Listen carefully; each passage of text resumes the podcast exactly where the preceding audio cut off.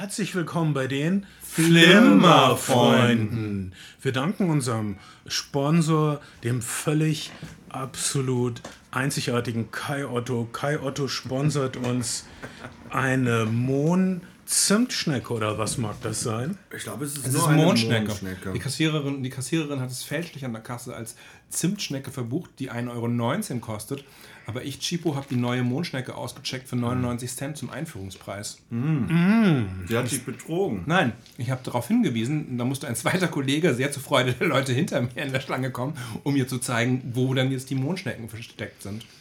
Total köstlich, als du das eben ausgepackt hast und mit der Tüte geraschelt hast. Kannst du noch mal mit der Tüte rascheln, weil wir sind ja ein äh, auditives Medium. Wir machen sowas wie Anti-ASMR. Ich wollte gerade sagen, das ist, eigentlich war es ASMR. Nee. So dicht, wie es am Mikrofon war. ASMR wäre, wenn es, wenn es folgendermaßen geklungen hätte.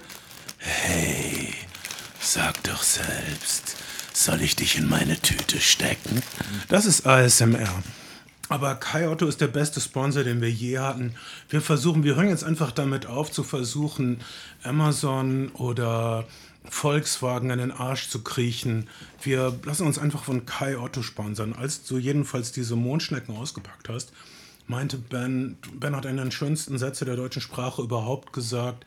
Kannst du den wiederholen, Ben? Oder? Ich weiß es nicht mehr genau. Ich glaube, ich sagte sowas wie, ähm, mich würde diese Mondschnecke sexuell interessieren, wenn sie lebendig wäre. Ja, ich glaube, ich, glaub, ich habe es anders gesagt. Das, ist, das war schon sehr schön, aber du hast es noch schöner ähm, gesagt. Sowas in der Art wie, diese Mondschnecke wäre alles, was ich mir erträumen würde in einem Menschen, wenn sie lebendig wäre. Das kann nicht sein. Nicht Dann in einem Menschen, weil ich, kann, ich interessiere mich nicht für Menschen sexuell. Ja, das stimmt. Aber wäre. Noch eine Sache, die ich aufgegeben habe. Danke, dass du mich erinnerst. Außerdem hat Kai Otto uns dieses wundervolle Getränk gespendet. Es ist das neue Fritz Cola ohne Zucker Guarana. Wenn wir gleich etwas koksig rüberkommen, wenn es euch vorkommt wie Outtakes von Miami Vice, wenn es euch komplett, wenn es so ein 80er-Jahre-Feeling hat, dann ist, liegt es an diesem Guarana-Kick. Ich mach das mal kurz auf. Wobei man hoffen sollte, dass die Dosen von Moni, da drin sind, vielleicht so eine leichte Sedative. Wirkung. sedative heroin light opiatwirkung haben. Ihr seht, wir kennen uns aus. Wir brauchen gar nicht so viel illegale Drogen wie ihr, weil wir auf der richtigen Seite des Gesetzes stehen. Ich nehme mal kurz einen Schluck. Ich kann ja die Zeit nutzen, um zu sagen, dass ich als Kind und auch noch als junger Jugendlicher dachte, dass Guarana ähm, das gleiche ist wie das Wort für Pinguinscheiße. Aber das ist es nicht. Ne? Das ist Guam? Guano. Guano. Guano, genau.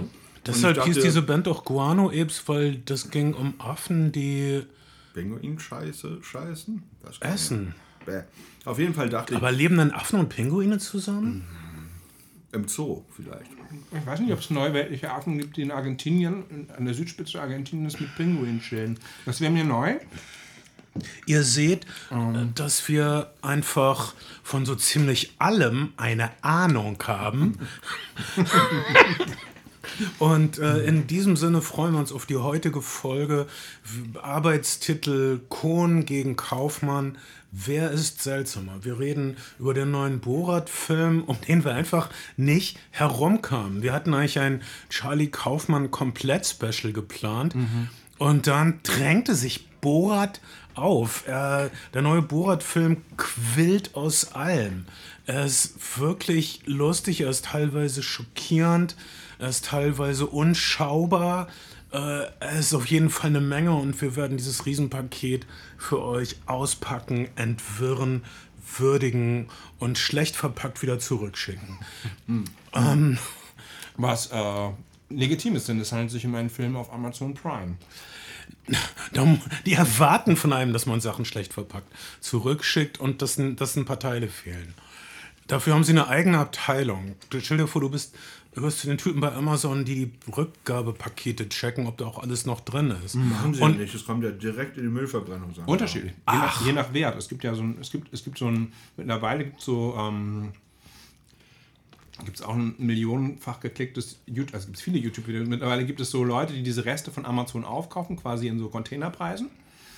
Und dann dann kannst du bei, bei eBay, einer anderen sehr beliebten Plattform dieser Tage, auf so Überraschungspakete bieten. Dann hast du halt einfach, da hast du dann irgendwie, weiß ich nicht, 50 Babystrümpfe drin und ähm, 100, 100 Nachtlampen und dann irgendwie Zündkerzen für ein bestimmtes Autofabrikat in großen Mengen. Du bezahlst eine Summe X und bekommst, diesen, bekommst diese Pakete geliefert und kannst du es davon gebrauchen oder nicht.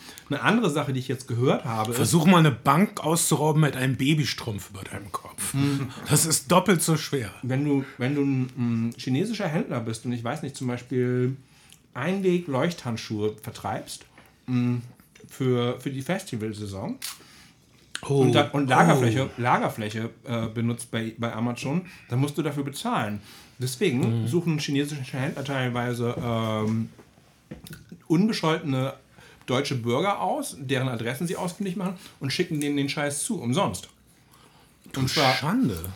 es gibt Leute, die bekommen drei bis viermal am Tag Pakete von Amazon und werden quasi, können das Zeug dann für, umsonst behalten, weil es billiger ist, als die Lagerfläche bei Amazon zu behalten oder Amazon für die Entsorgung zu bezahlen. Das ist ja völlig irre. Das, es ist nicht komplett nachvollziehbar, wer die Händler sind teilweise. Es ist wirklich ein, ein schwieriges Prozedere. Und es gibt einige Leute, die davon hart genervt sind, weil wenn von morgens bis abends dein Amazon Prime-Liefertyp bei dir klingelt, nicht nur erfreulich. Nee. Ähm, davon höre ich zum ersten Mal.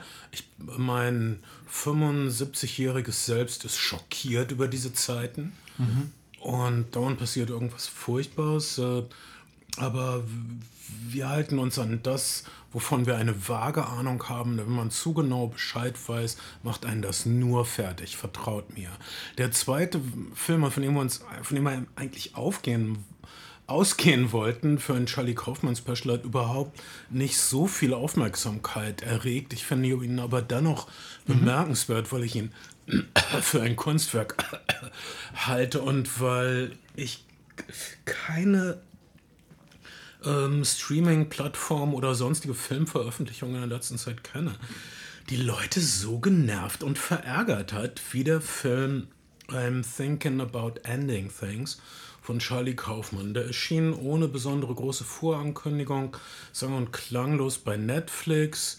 Alle dachten, Charlie Kaufmann, der hat wegen John Markovic geschrieben, der hat ähm, diesen romantischen, verrückten Film mit Jim Carrey und Kate Winslet geschrieben, der, auf, der er- auf Deutsch Vergiss mein nicht hieß. Oh mein Gott!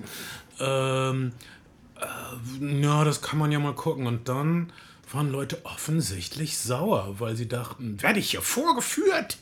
Teilweise, aber ihr habt dauernd andere spezielle, originelle Filme verlangt und jetzt bekommt ihr einen und es ist euch auch wieder zu viel. Ihr wollt immer denselben Film sehen. Gebt es doch zu. Man muss auch sagen, Leute, die, die von dir beiden genannten beiden Filme gesehen haben, haben vielleicht auch die letzten, man muss sagen, 20 Jahre Charlie Kaufman dann verschlafen, weil natürlich ähm, direkt auch New York oder auch ein Film selbst wie Adaptation mh, eine gewisse Weirdness und ein gewisses Desinteresse an traditionellem Erzählen mitbringen, was hier auch, was hier auch eine Rolle spielt. Man muss, ähm, Entschuldigung, ich habe den Mund voll mit Mondschnecke. Das ist völlig verständlich und das ist eine köstliche Mondschnecke. Und äh, Aber- was ist deine Mondschnecke? Netflix hat zum Glück Anfang des Jahres die Algorithmen geändert. Bisher musste man, damit es als äh, View gezählt wurde, 70% eines Films gucken. Jetzt reichen zwei Minuten. Faire Chance. faire Chance, also dass Charlie Kaufmans mm, I'm Thinking of Ending Films ähm, eine ganz solide, ganz solide View-Zahl äh, erreicht hat in der Netflix-Statistik. Aber wir können es nicht mehr nachprüfen. Äh, äh, fangen wir trotzdem vielleicht mit Borat an, dann ist das vom Tisch. Ähm, ähm, kleines Geständnis vorweg. Ich konnte den ersten Borat-Film, ich habe ihn nicht im Kino gesehen und als er dann, äh, als ich ihn mir ausgeliehen habe von der Stadtbücherei, äh, konnte ich ihn nicht wirklich durchsehen, weil ich fand zu viel so unangenehm. Genauso wie ich mochte auch nie Verstehen Sie Spaß oder wenn Stefan Raab in der Fußgängerzone Passanten verarscht hat oder mhm. viele Leute lieben diese Hamburger Sache Studio Braun und das ist bestimmt genial, was die machen, aber ich kann das nicht ertragen, wenn die unschuldige Leute anrufen und die vorführen. Das macht mich so traurig.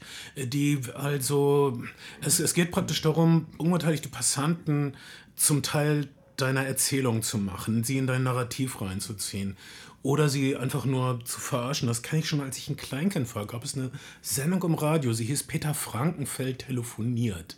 Mhm. Ich weiß nicht, ihr Kids kennt Peter Frankenfeld nicht. Das war ein, ein so ein bisschen brutaler Komiker, der brutale karierte Sakkos trug mhm. und dann immer sowas sagt wie, aber, aber, meine Damen. er war eine Art Mischung so aus Boulevardtheater und äh, einer eleganten Ruppigkeit. Wir haben seinesgleichen seitdem nicht wieder gesehen und vielleicht ist das besser so. Ich weiß es nicht. Jedenfalls damals Jeden als, als elementar Kind, bundesrepublikanisch. Bundesrepublikanisch. Es ist in meiner DNA, Baby. Versuch sie doch zu extrahieren. Ähm, damals als Kind dachte ich, die wollen aber nicht mit dir sprechen. Ich fand das unhöflich. Meine Eltern hatten mir das, hatten mir das beigebracht, dass man, wenn Leute nicht mit einem sprechen wollen, soll man sie verdammt noch mal in Ruhe lassen. Das kommt, glaube ich, daher, dass mein Vater oft sehr abgespannt in der Ecke saß.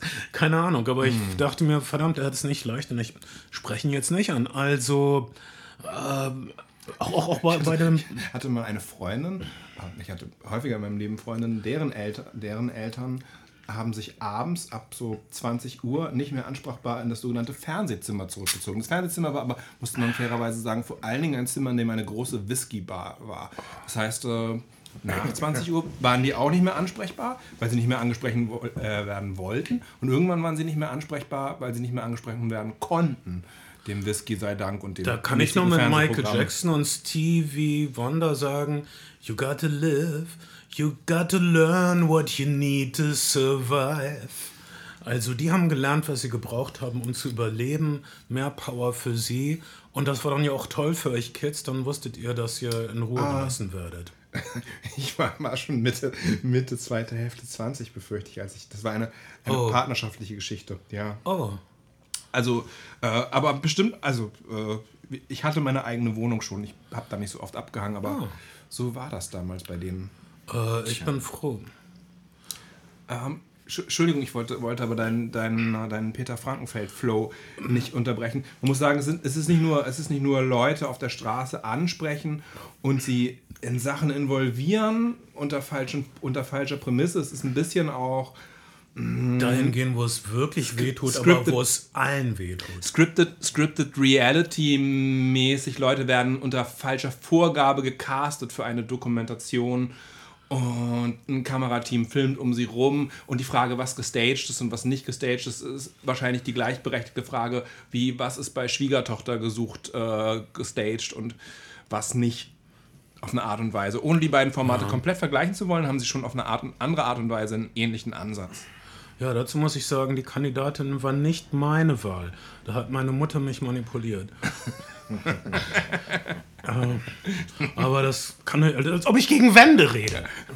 ähm, also schon in dem, dem Film, den er, also nach Borat war das Problem für Sascha Barat Kohn, dass Borat einfach so eine ikonische Figur ist. Also der, der Trick, der mit Borat mhm. funktionierte, dass, dass man ihn einfach nicht kannte und dass man dachte, oh, ja, ja, verrückter, harmloser Ausländer, den können wir mal nah ran lassen. Hat schon Ali G gemacht, der eine ähnliche, ja. der eine ähnliche Strategie hatte, ne? So. Ja.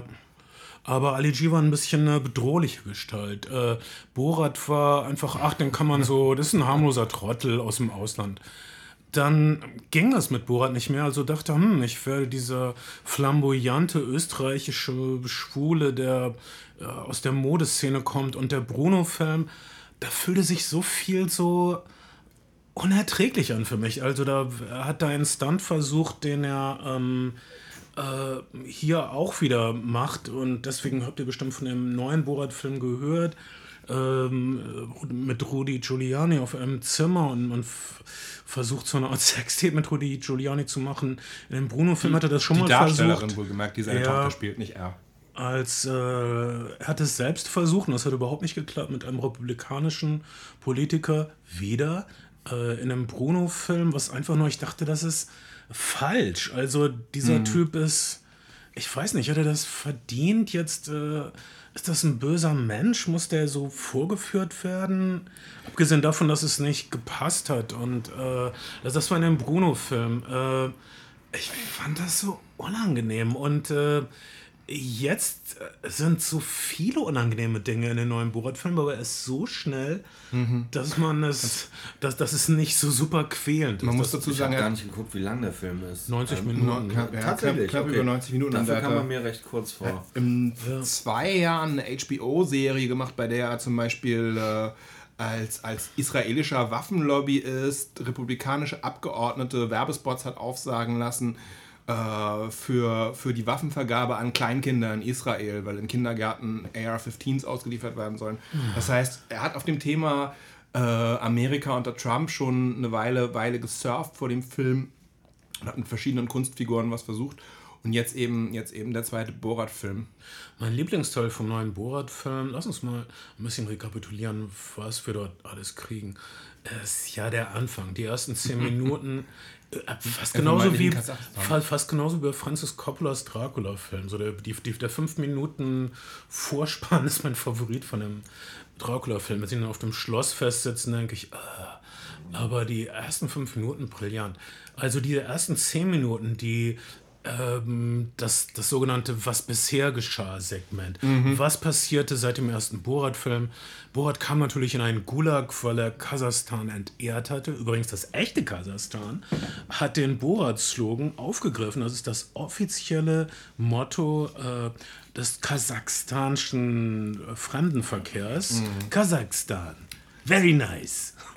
Das, echt, das echte Kasachstan hat seine Hauptstadt auch nach seinem Präsidenten benannt und dann sie komplett neu bauen lassen von einem internationalen Star-Architekten. Herzlich willkommen in dieser modernen 21, äh, Demokratie des 21. Jahrhunderts. Kasachstan ist bestimmt nicht so toll. Du und ich, wir würden da keine sieben Stunden überleben. So viel steht fest. Ich habe ich hab, äh, es, äh, ich hab ein, ein, ein Buch gelesen über einen, ein, eines Windhund-Liebhabers, der nach Kasachstan gegangen ist, um eine Dein spezielle. Windhund, Windhundrasse zu finden. Der hat lustigerweise erzählt, dass in Kasachstan sehr viele deutsche Nobellimousinen rumfahren, die hier in äh, Westeuropa geklaut werden würden. Aber es gibt überhaupt keine Infrastruktur, diese Autos irgendwie reparieren zu lassen. Ähm, weil, es- gleich weil es keine. Ersatzteile. Das, genau, deswegen sind die, wenn die Autos kaputt sind, werden die irgendeine, irgendeine Schlucht runterge runtergekippt. So sagt es der Autor. True or not. Und dann bestellt man einfach ein neues in Westeuropa. Das finde ich irgendwie ganz nicht besonders nachhaltig, aber, Ja, aber eine ganz lustige, ja ganz lustige Anekdote auf jeden Fall. Ähm, anders als in Afrika, wo wirklich jedes Auto wieder, wieder, wieder komplett fit gemacht wird mit wunderbarsten kreativen Ideen. Aber es ist vielleicht bei modernen Luxuslimousinen mit so viel Elektronik drin nicht mehr unbedingt möglich, alles wieder in Gang zu kriegen. Und dann muss man vielleicht, wenn BMW kein kasachisches äh, Händler- und Werkstattnetz hat, das Ding irgendwo entsorgen. Gérard Depardieu war mal ein BF BMW-Stützpunkthändler in einem Film namens Zu schön für dich. Oh. Die Filmmusik waren nur Schubert-Lieder. Ich sollte diese Das klingt sehr depressiv. Ich sollte diese Dinge nicht wissen. ähm, ähm, aber der, der Titel ist doch toll. Zu schön für dich. Einer der tollsten Filmtitel überhaupt. Kann man sich Gerard Depardieu gar nicht drin vorstellen. Nein, äh, nein, die, die, diese Frau war, war zu schön für ihn. Das war nämlich die Frau aus dem James Bond-Film Angesicht des Todes, glaube ich. Oder. Aber ich vielleicht auch Aber nicht. Gerard Depardieu hat ja auch gerade wieder äh, Probleme mit nicht consensual, consensual, sex, non-consensual Sex. Ähm, Vergewaltigungsklagen wieder hochgekocht werden. Also, er ist- er ist echt ein klingt Bullerkopf, da wundert Klingt- mich klingt- gar nichts bei Klingt dem. despektierlich. Äh, Irgend, natürlich, irgend, irgendjemand, Der, der, sagt, zurück zu seinem Esel und dann ist alles gut. Typen wie er und Steven Seagal, die sowas sagen wie Wladimir Putin ist mein bester Freund oder so, mit Vorsicht zu genießen, würde ich sagen. Habt ihr diese Fotos gesehen von, von Steven Seagal, wie er mit dem tschetschenischen Diktator dasteht und sie die größten, die größten Kürbisse, Kartoffeln und äh, Zucchini des Jahres betrachten? Steven Seagal ist mit dem tschetschenischen Diktator zu einer Veranstaltung gegangen, bei der der die größten Kürbisse, Zucchini, Kartoffeln und andere Gemüse des Jahres geehrt hat und hat sich dann gemeinsam fotografieren lassen mit dem, äh, mit dem Diktator Wäre ich aber auch und, und, Ja. und einem Kürbis. Das war die Vormittagsbeschäftigung. Am Nachmittag haben sie haben wahrscheinlich queere Menschen gejagt zum Spaß. Alter, was für ein Scheißland. Also, Man muss fair, als, als, als, seine, als seine Katze äh, abhanden gekommen ist, des, des, des, des, des äh, tschechischen Präsidenten, hat er, hat, also abgesehen davon, dass er seine zwölfjährigen Kinder zu so Ultimate Fight-Veranstaltungen zum Kämpfen schickt, hat, er, hat er das gesamte Land von Spezialeinheiten um, äh, umkämmen lassen, damit sie seine Katze finden. Er war ein bisschen ob, äh, obsessed mit seiner Katze. Aber, äh, aber trotzdem scheiß dann. Und ja, und dann kriegt er sie und dann ist er wütend, dass, dass sie ihn nicht zurück liebt und dann tötet er erstmal 100 Zigeuner oder was weiß ich, was die da machen. Okay, jetzt bin ich aber schon in der Erzählung von Borat drin. Also, äh, es wird, ähm, es ist so viel brutaler, völkermörderischer Humor in, in dieser Komödie des äh, Juden Sacha Baron Cohen. Ich, man weiß, dass er es nett meint, aber man könnte seine brutalen Witze halt auch eins zu eins, ähm, naja, eins zu eins verstehen. Und dann ähm, werden die wirklich so furchtbar, wie sie äh, zuerst klingen. Also, aber der Anfang ist so unglaublich lustig. Äh, also, Borat arbeitet seit 14 Jahren in einem Gulag. Okay, das ist nicht so lustig. Aber die Handlung wird dann losgetreten dadurch, dass der kasachische Diktator es total beleidigt und traurig darüber ist, dass Donald Trump jeden Diktator befreundet, äh, Bolsonaro, Kim Jong-un, Putin, außer ihm. Und er schickt Borat auf eine Mission, ähm, Mike Pence, den Kultusminister Kasachstans, zu schenken. Das ist ein Affe, damit Donald Trump ihn auch zu seinen, in seinen inneren äh, Diktatorenkreis, Freundeskreis vorlässt. Ähm, das ist unglaublich flott erzählt, das macht Spaß. Äh, da sind schnell mal zehn Minuten um und man denkt, was für eine tolle Komödie. Der Kicker war, als er sagt, ich kann aber nicht ohne meinen Produzenten los. Äh, kann er nicht mitkommen? Das geht nicht. Wieso denn nicht? Sie sitzen auf ihm. Und dann sitzt er in einem Sessel aus Menschenhaut. Das ist der beste dunkle Humor seit. Man sieht den kleinen Penis man sieht den herausschaut. kleine Penis. Okay.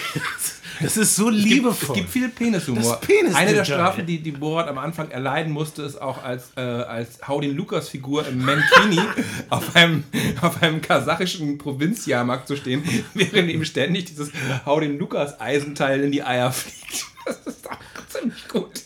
Ähm, das, und das ist eine Szene, die dauert so eine Sekunde. In einer deutschen Komödie wird die zehn Minuten dauern.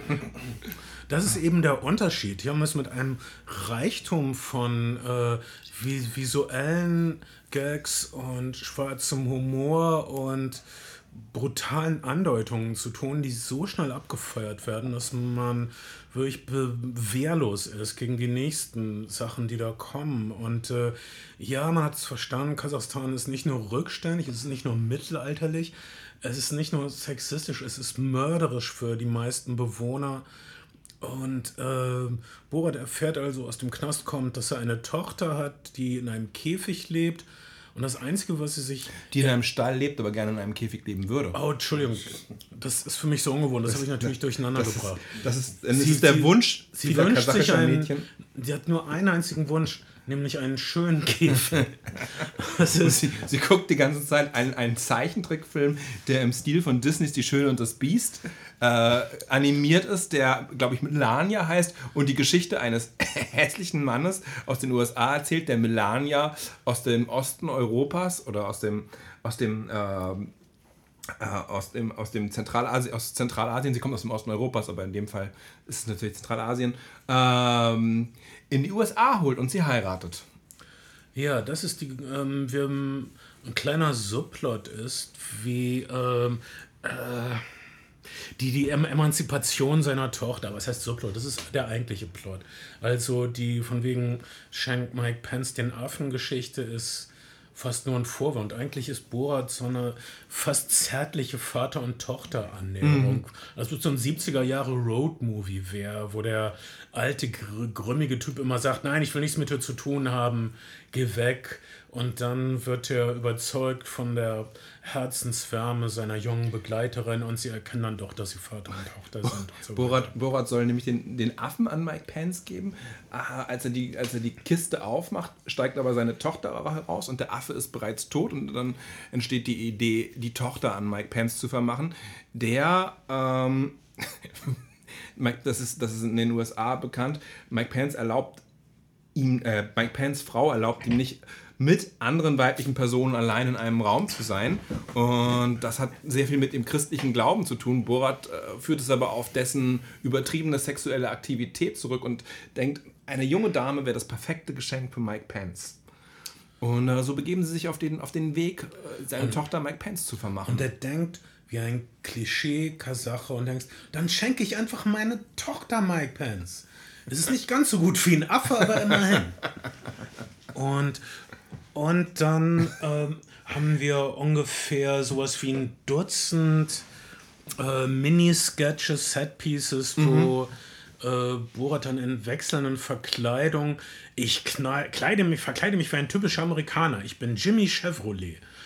Ähm, weiß ich nicht. Ähm, Faxe an seinen Präsidenten verschickt oder wie er auf Hinterwäldler Verschwörungstheoretiker trifft, wie er auf ein Anti-Abtreibungs, wie er sich von einem Anti-Abtreibungspastor beraten lässt. der glaubt, dass er seine Tochter geschwängert hätte. Sie hat versehentlich nur eine, eine, eine äh, kleine Figur gegessen aus einem, aus einem Muffin heraus, das eine Babyfigur, und die will er jetzt wieder rausholen. Er will auch halt immer aus, äh, das ist dann ein bisschen das Unangenehme an diesen realen Begegnungen. Äh, Sie wissen auch ungefähr vorher, was sie rausholen wollen aus ihren unfreiwilligen Sketchpartnern. Aus, Von diesem Anti-Abtreibungspastor wollten sie eben raushören, dass dem diese Inzucht, Schrägstrich Vergewaltigung, die er annehmen musste zwischen Vater und Tochter, äh, nicht so stört, denn Gott macht nichts zufällig. Und Hauptsache, das Baby wird nicht abgetrieben. Und äh, das wollten sie dann haben. Und dann gibt es Schnitt und, und wir haben die nächste verrückte äh, Begegnung. Zum Beispiel bei einem Eisenwarenhändler, wo sie einen neuen Käfig für die Tochter kaufen.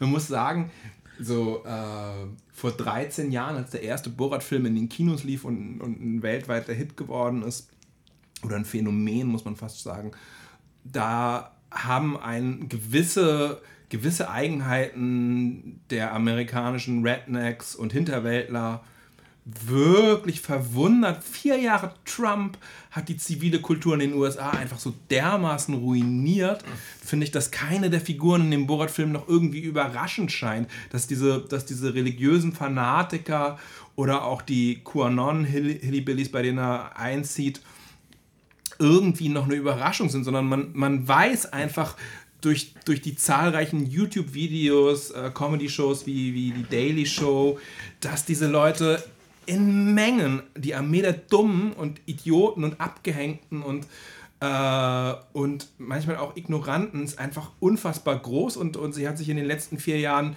sehr lautstark positioniert oder auch der, der, der Rassisten und White Supremacist. Und insofern überraschen einen die Figuren in dem Film nicht mehr so, finde ich. Nicht mehr so ist noch untertrieben. Ich finde tatsächlich überhaupt nicht. Das ist tatsächlich eher so, dass, äh, dass die Borat-Figur tausendmal extremer wirkt als alles, was in Anführungsstrichen aufgedeckt wird. Ja. Und, und man, manchmal tun einem diese aufgedeckten, das ist einfach unangenehm. Zum Beispiel dann sind sie auf einer Veranstaltung von konservativen amerikanischen Frauen und die Tochter äh, geht zum Podium und wird ermutigt von den Frauen, ja, sprich einfach, was dir. Und dann redet sie davon, dass sie zum ersten Mal masturbiert hat und dass ihre Klitoris, dass das im Gegensatz zu dem, was ihr beigebracht wurde, beißt so eine Vulva gar nicht die Hand ab, wenn man sich selbst streichelt. Und dann sind die Frauen einfach, das ist einfach unangenehm, die Gesichter dieser Frauen zu sehen, weil Und ich finde, sie tragen es alle mit Fassung. Ja. die tragen es, die sind einfach sind wirklich- cool. Die, die sind sagen dann, vielleicht ruft ihr jemand einen Uber. Und das ist, äh, ja.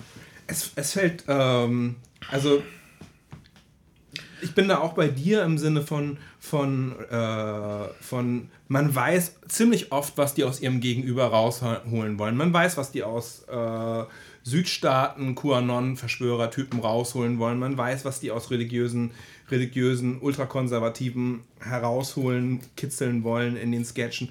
Ähm, wenn, man, wenn man den Abspann des Films guckt, sind es, glaube ich, so 30, 40 Kameraleute und Operator man kann, man kann sich also nur überlegen, wie viel die über das Jahr hinweg gedreht haben und wie viel die, wie viel die auch inszeniert haben, unter welchen Prämissen die herangegangen sind. Wie viele Kameraleute auch aufs Maul gekriegt haben. Vielleicht auch das. Es gibt also was für ein Stunt, mit einer Trump-Maske auf eine Mike Pence-Veranstaltung zu gehen, mhm. mit einer Frau über der Schulter und zu sagen, Mr. Pence, ich habe eine Frau für Sie. das ist, Alter, da, da, da hätten sie auch es mal gibt, erschossen werden es können. Gibt ja, Es gibt ja, äh, es gibt ja, es, äh, einige, einiges des Materials, was nicht im Film gelandet ist, landet ja jetzt in, in, in den sozialen, sozialen Netzwerken. Und äh, ein prominenter Clip ist der, bei dem er abhaut, als er auf einer, einer Pro-Waffen-Veranstaltung einen Redneck-Song gesungen hat. Uh, what, are, uh, what, uh, what, are, we gonna do? Inject him with the Wuhan Flu, ungefähr so sinngemäß, mhm. indem er vorschlägt, Obama mit Covid zu infizieren und liberale Presse in Gaskammern zu stecken. Und irgendwann, irgendwann ist das halt aufgeflogen, weil es zu dieser Veranstaltung Gegendemonstranten gegeben hat, die gesagt haben, hey, da steht doch gerade Sasha Baron Cohen auf der Bühne. Und daran, dann haben es die Rednecks gemerkt mhm. und dann sind die sofort los und teilweise auch mit Waffen. Also einer ja, klar, ein, und ähm, es gibt jetzt also einen Spot, wie er wegläuft und wie, wie er in einem Krankenwagen flüchtet, der da nebenbei stand. Also der Scheiße. auf Position stand und wie er also verzweifelt die Tür zuhält, während Rednecks dran rütteln. Oh Bewaffnete Rednecks wohlgemerkt. Und ähm, das ist schon, das ist schon bemerkenswert. Äh. Das ist aber auch ein echter Todestrieb, meine Güte. Also man, man kann von dem Ergebnis halten, was man will, aber das sind wirklich mutige Filmemacher, die, die, die, todesverachtende Crew, alles in allem. Und, und ich, ich habe hm, die Darstellerin, die, die, also die Schauspielerin, die seine 14-jährige Tochter spielt, mhm. ist 24 eigentlich. Eigentlich verdient die einen Oscar für diese Rolle was dir alles methodmäßig abzieht in dem Film. Ähm, auch da ist jetzt, es gibt einen Clip, wo sie, sie gibt sich dann ja bei Rudy Giuliani als Journalistin eines konservativen kasachischen Fernsehnetworks out, die lernen möchte und sie ist dann mit OAN, dem, dem großen amerikanischen konservativen Netzwerk neben, neben äh, Fox News, mit der OAN-Korrespondentin äh, im White House. Niemand hat einen Covid-Test gemacht, niemand hat eine mhm. Sicherheitskontrolle gemacht. Sie ist ungefähr so 20, 20 Meter vom Präsidenten entfernt, der auf einer Bühne steht. Ähm, niemand hat irgendwas bei ihr gecheckt und äh, sie trifft dann noch den Sohn von, ähm, nicht Eric, sondern ähm, Donald Trump Jr. und sagt ihm, sagt ihm dasselbe, was die Rudy Giuliani sucht. Also, äh, sagt, mhm. also offensichtlich haben sie versucht, das mit dem Sohn von Donald Trump auch abzuziehen. Hat wahrscheinlich nicht geklappt. Sie haben wahrscheinlich äh, überall mal ihre Füße ins Wasser gehalten und es bemerkt. Und dann stellt sie eine ganz lustige Frage. Dann stellt, fragt sie nämlich die Korrespondentin von OAN, hey, äh, Fake News ist ja so ein Riesenproblem in eurem Land. Ne? Warum sind eigentlich alle Fake News Reporter ausschließlich auf der Seite der liberalen Presse? Was eine, mhm. was eine ganz brillante Frage, Frage ist. eine brillante Frage ist. Mhm. Ähm, also äh, ein spannender Film auf jeden Fall und ein Film, der, wenn er auch sonst nichts ist, mindestens unterhaltsam ist. Oh, und der jetzt irgendwie auf eine gute Weise wehtut vielleicht. Und der ähm, äh, teilweise nervt, aber auf eine, auf eine produktive Weise nervt. Also, äh, ihr habt ihn wahrscheinlich schon gesehen. Bisschen, ja, bisschen eine liberale, eine liberale Wix-Fantasie, wenn man, wenn man so möchte. Aber ja, aber einige Sachen sind so jenseits. In einigen Sachen, da, da ist es keine. Äh, da ist es nicht didaktisch oder dogmatisch, da, da ist einfach die Komik so alles vernichtend und apokalyptisch. Wenn der, der jüdische Filmemacher und Komiker Sascha Baron Cohen als Judenparodie in eine Synagoge geht, weil er wie mhm. äh, in einem Film zu der Stelle, ich war deprimiert. Ich ging als Jude verkleidet in eine Synagoge und wartete einfach auf die nächste Massenerschießung. Hat nämlich, hat, er, das ist so. Er hat nämlich gehört, dunkel. dass der Holocaust gar nicht äh, stattgefunden hätte. Das hat er auf Facebook gelesen und der Holocaust sei ja nun mal Kasachstans stolzeste Stunde. Ja, jedes äh, Jahr wird der Holocaust gefeiert. Da werden die tapferen Soldaten gefeiert, die die Lager be ähm, bewacht haben. Das ist äh, vielleicht zu schmerzhaft. Das ist kein Film, den ihr mal so guckt. Ihr äh, mir ist ein paar Mal schlecht ja, geworden. Er geht, er geht also in diese Synagoge und, und äh, geht dann fröhlich wieder raus, weil ihm die Holocaust, eine Holocaust-Überlebende erzählt, dass der Holocaust sehr real gewesen ist und dass sie ihn ganz real erlebt hätte. Und, und, ähm, ich, der- ich meine, an dieser Stelle meine ich das Skrupel bei, bei ihm zu sehen. Bei der, die, dieser Frau gegenüber, seine Fassade aufrechtzuerhalten. Tatsächlich ist es die einzige, also die Familie hat geklagt jetzt, nach, die ist mittlerweile verstorben, die Frau. Die, mein Familie, die Familie hat, der Film ist ihr gewidmet, auch wenn du im Abspann. Ähm, die Familie hat geklagt, aber es gibt Material, in dem Sacha Baron Cohen seine Maske ablegt und sagt, das ist los, das ist passiert, das ist die didaktische Bewandtnis dahinter. Und es ist die einzige Person wohl in, im Cast des Films, der gegenüber er sozusagen das offengelegt hat, weil, weil der Holocaust ein wirklich traumatisches Thema natürlich ist für, für die Frau, die ihn überlebt hat, mit Glück. Und, und auch für. Interessant, das, das, das, das wusste ich nicht. Aber was ich äh, gehört habe, ist, dass die, äh, die, die schwarze Babysitterin, wo er seine Mhm. Tochter angekettet hinbringt, die dachte, dass das wäre echt. Und sie meinte, sie hatte sich ein Jahr lang jede Nacht Sorgen um dieses Mädchen gemacht, die von ihrem Vater eine, angekettet für die gibt es wurde. jetzt eine GoFundMe-Campaign, damit, damit sie ein bisschen Geld als Entschädigung für ihr, für, das ihr, für den ihr entstandenen mentalen, seelischen Schaden erhält. Ich glaube, also die, die, die, die, die ist dann ganz ernsthaft versucht sie dieser Filmtochter zu erklären, dass Frauen auch Auto fahren dürfen, dass das gar nicht so schlimm ist und so weiter. Und äh, sie dachte, es wäre ein Dokumentarfilm über Leute aus der dritten Welt, die neu in Amerika sind. Ja, also und- die wurde also ein Jahr lang im eine- gelassen. Eine, eine junge Braut, die für einen reichen Amerikaner, wie sagt man, gegroomt, ge, ge, zurechtgemacht werden soll. Ja, also ah, ich kann sowas nicht durchziehen. Ich möchte davon auch nicht zu viel gucken. Im Augenblick ist es die Sensation auf den Streaming-Plattformen. Also wir haben drüber geredet für euch, denn wir sind eure Flimmerfreunde. Die meisten von euch werden jetzt abschalten, weil ihr habt ähm, vielleicht nur zwei Minuten von diesem Netflix-Film gesehen und dann erbost ausgeschaltet. Ich rede von dem künstlerischen Meisterwerk. Ja, ich habe es gesagt. Ähm, I think about ending things. Äh, Charlie Kaufmans erste komplett eigene Regiearbeit seit seinem Mega-Flop. Wobei man Mega-Flop auch relativ sehen muss, weil, weil es kein, kein Marvel-Budget ist. Synecdoche New York von 2008, ähm, der tatsächlich dazu geführt hat, dass der Mann außer Rewrites und Writing-Jobs nur eine Kollabo 2015 hat machen können und zwölf Jahre keinen eigenen Film mehr hatten machen, machen dürfen und jetzt so eine Art äh, Swan-Song für sein eigenes, so mit der, mit der Netflix-Chance heraus, für, seinen eigenen, für sein eigenes Schaffen schaffen wollte. Ja, also erstmal, viele Leute waren sauer auf diesen Film, glaube ich, weil der Film mehrere falsche Fährten auslegt. Ich kann, ich kann vielleicht, ähm, es ist eine Romanverfilmung und Charlie Kaufman hangelt sich an dem Romanskelett entlang und legt dann aber noch eine ganze Menge von Ebenen drauf. Ich könnte, wenn es von Interesse ist, kurz die Handlung des Romans zusammenfassen. Toll. Mhm. Ähm, der Roman handelt also von einer, einer, einer weiblichen Erzählerin, die mit ihrem äh, neuen Freund, mit dem sie erst seit einigen Monaten zusammen ist, dessen Eltern in der Provinz besuchen führt. Da, daraufhin, auf der Fahrt dahin, haben sie eine lange Unterhaltung über verschiedene kulturelle Themen. Der Aufenthalt ist relativ fürchterlich, sie will die ganze Zeit zurück. Am Abend fahren sie, fahren sie dann zurück. Er möchte unbedingt gegen ihren Widerstand noch äh, Eis holen, an einem Milchshakes holen, an einem, an einem Eisladen ähm, und die dann in seiner alten Highschool entsorgen. Zwischendurch gibt es, gibt es Szenen von zwei Personen, die über, ein, äh, die über eine Geschichte erzählen, die sich vor 30 Jahren an dieser Highschool hat mal zugetragen. Ähm, die, beiden, die beiden landen an dieser Highschool, fangen an im Auto zu fummeln. Dann merken sie, dass der, dass der Hausmeister ihnen zuguckt. Und der Typ stürmt raus. Sie stürmt hinterher in diese Highschool und erkennt, dass sie sich in der Highschool orientieren kann. Was sich herausstellt, ist, dass sie eine Imagination des, des ihres Partners Jake, der, der zuvor rausgestürmt ist, ist und dass Jake von einem Date, was er vor, also von einem von einem von einer Trivia Night in einem Pub, bei der er erfolglos versucht hat, eine Frau anzusprechen, der er die, seine eigene Nummer in die Handtasche gegeben hat, verschiedene Versionen ersponnen hat und dieses Date sozusagen dann davon ausgegangen ist in seinem Kopf, dass, dass er diese Frau bekommen hätte und dann verschiedene Fantasien mit ihr entwickelt hat.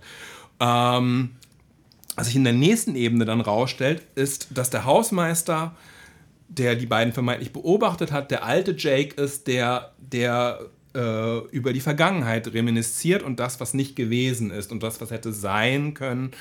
Und dann stellt sich raus, dass, dass, diese beiden anderen Leute, die sich unterhalten, und dann, damit ist das Buch dann auch zu Ende, äh, dass die über einen Typen namens Jake, der vor 30 Jahren von der Highschool geflogen ist äh, sich unterhalten und der dann als Hausmeister an diese Highschool zurückgekehrt ist. Das ist der Roman und das ist, auch, das ist auch ungefähr die Ebene, das war jetzt relativ viel, aber ich glaube, man konnte dem einigermaßen folgen. Das ist auch die, das ist auch die Schablone, sage ich mal, auf der Charlie Kaufmann sich bewegt. Das ist technisch die Handlung, aber am Anfang wissen wir das alles nicht und ich schätze, die wenigsten haben den Roman mhm. äh, gesehen. Das ist aber tatsächlich die, ähm, also nüchtern betrachtet, was dort ist. Das ist die, die Handlung, wie du meinst, das Handlungsgerüst. Wir wissen das nicht, wenn der Film anfängt. Uns fängt das mal, fällt erstmal auf, dass es ein 4 zu 3 Film ist. Das heißt, dass mhm. links und rechts Balken sind. Äh, da, das bedeutet heutzutage immer, dass hier jemand gefangen ist. Man sieht, wenn man links und rechts schwarze Balken sieht in einem 4 zu 3 Format. Ah, kann auch, kann auch der Leuchtturmfilm mit Robert Pattinson, zwei Leute gefangen auf dem Leuchtturm. Der, der ist The Nightingale. Der ist 1 zu 2 zu, 2 zu 1 gewesen, also noch schmaler als 4 zu 3. Noch schmaler als 4 zu 3? Ich um, bitte dich, aber, mega aber gefangen. es kann. Na okay. Klar. Also, e egal. Auf jeden Fall, das fällt dann zuerst auf. Das hat die meisten Leute schon mal angepisst, wenn da links und rechts schwarze Balken in ihrem, in ihrem schönen Fernseher sind. Ich habe für mehr bezahlt. Wieso ist links und rechts nicht was? mein, mein, Wieso ist das Format? Als meine, als, meine, als meine Eltern, den letzten 4 zu 3 Fernseher, den meine Eltern hatten, da hat meine Mutter immer die Balken wegge, weggeklickt, weil man, weil man sozusagen reinkroppen konnte in das Bild, so wie es auch früher VHS-Videos mal haben, weil sie gesagt hat, da habe ich ja sonst nur den halben Fernseher genutzt wenn, wenn die Filme 16 zu 9 Balken hatten. Das war ja. ist auch schon ein paar Jahre her, 4 zu 3 ja, Fernsehen. Hat niemand mehr heutzutage. Anyways. Äh, die erste falsche Fährte ist, dass wir denken, okay, es ist eine Art Roman, so eine romantisches Roadmovie. Romantisches, aber auch realistisches Roadmovie, Drama. Da ist diese Beziehung, die scheint irgendwie am Ende zu sein. Die Frau ist irgendwie abgelenkt. Sie kennen sich erst seit sieben Wochen. Aber, aber ähm, sie hat irgendwie keinen richtigen Bock auf ihn und sie will auch nicht wirklich mit zu seinen Eltern. Okay, vielleicht, sag, vielleicht weil, weil das gewünscht wurde, wir müssen sagen, wir spoilern den Film eine Menge. Man kann über diesen du Film. Du hast ihn schon längst sowas von gespoilert. Man kann über diesen Film auch nicht, also man kann über diesen Film nicht reden, ohne dass wir ihn, dass wir ihn spoilern. Du hast doch die ganze Handlung schon verraten. Du hast das die Romans, Auflösung. Das Roman. Das ist doch die Auf... Egal. Also, dann denken wir, okay, vielleicht ist es so eine Art Horrorfilm, weil irgendwas äh, sehr kunstvoll, äh, es gibt so komische Schnitte, Perspektiven, die nicht passen. Also wir denken so, oh, war das ein Anschlussfehler? Nein, das, das sollte uns äh, ein bisschen auf unseren also Zehenspitzen also, halten. Äh, irgendwas stimmt hier nicht. Okay, denken wir, das ist so eine Art Horrorfilm. Sie, wahrscheinlich sind seine Eltern Kannibalen also, oder so. Der, der, Reihe nach. Sie, sie, sie wird abgeholt von ihrem Freund, dessen Eltern zu besuchen. Und Darauf, darauf kann man direkt am Anfang, äh, äh, das wird parallel montiert mit einem Hausmeister, der sich für die Arbeit, oder einem alten Mann, der sich für die Arbeit fertig macht. Der dieses Paar dort unten auf, auf der Straße wird, sieht. sieht. Genau. Und das Paar aufbrechen sieht. Äh, später werden wir lernen, dass wahrscheinlich äh, das einfach seine Imagination, das ist die Reminiszenz, die Gedanken an sein verfuschtes Leben und die vergebliche Traube, das, was hätte sein können, in Gang gesetzt haben äh, die, okay, aber das muss uns jetzt gar nicht stören. Wir denken, was ist das für ein, wieso schneiden sie diesen seltsamen Hausmeister dazwischen? Dann könnte man denken, okay, die unterhalten sich aber ziemlich lange. Sie zitiert ein Gedicht und was uns an diesem jungen Mann auffällt, das ist der Ein Gedicht einer befreundeten Lyrikerin von Charlie Kaufman. Genau. Ja. Ähm, und er sagt, das ist das tollste Gedicht, was ich je gehört habe. Und äh, dieser junge Mann ist sehr ernsthaft, aber wir sehen, wieso sie irgendwie von ihm weg will. Er ist ein bisschen zu ernsthaft, ein bisschen zu traurig, vielleicht ein bisschen zu fantasielos, aber und vielleicht hat auch irgendwas Bedrohliches. Es ist Jesse Plemons, das war ein ziemlich mörderischer Verbrecher in Breaking Bad. Er war in der dritten Fargo-Staffel. Ja, das, die, die, die mit dem UFO war. Spielt den, Jom, spielt den, Jimmy, spielt den Jimmy Hoffa-Sohn im Martin Scorsese-Film. Ja. Jesse Plemons, fantastisch in diesem Film. Die junge Frau auch. Sie ist so. Äh, sie ist so, sie ist perfekt in dieser, na gut, diese eine Sache mache ich jetzt nochmal, aber eigentlich will ich hier gar nicht richtig sein. Was stört mich hier eigentlich? Sie versucht rauszufinden, was sie eigentlich stört. Es ist so, als ob ihr schon klar ist, dass sie eigentlich weg will, aber sie weiß noch nicht genau, warum oder wie sie es angehen wird. Und dann kommen wir dann an bei den Eltern und die Eltern sind natürlich total seltsam. Das Haus ist total seltsam. Der Hund ist total seltsam. Er scheint sich immer nur zu schütteln. Und ja, auf einmal denken wir, okay, das ist also so eine Art Horrorfilm. Hier stimmt irgendwas überhaupt komplett gar nicht in diesem Haus. Ähm, Kai googelt irgendwas.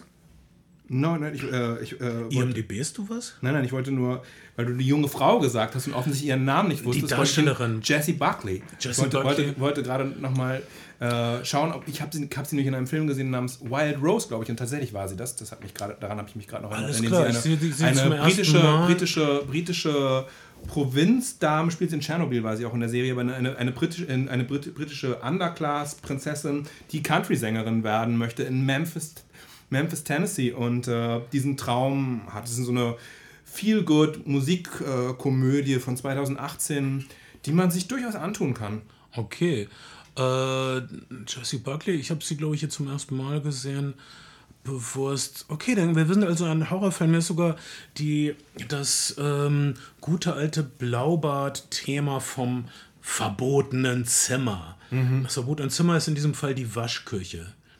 Und naja, aber der Horrorfilm-Fan in uns wird enttäuscht. Es gibt kein Blut, es gibt keine Gedärme. Später gibt es äh, idealisierte künstlerische Gedärme mit äh, roten Papierstreifen, die aus äh, äh, Bühnenkörpern rauskommen. Aber das, es ist irgendwie auch kein Horrorfilm. In dem verbotenen Blaubadzimmer, um es auf den Punkt zu bringen, entdeckt sie nur alte Hausmeisteruniformen, die gewaschen werden.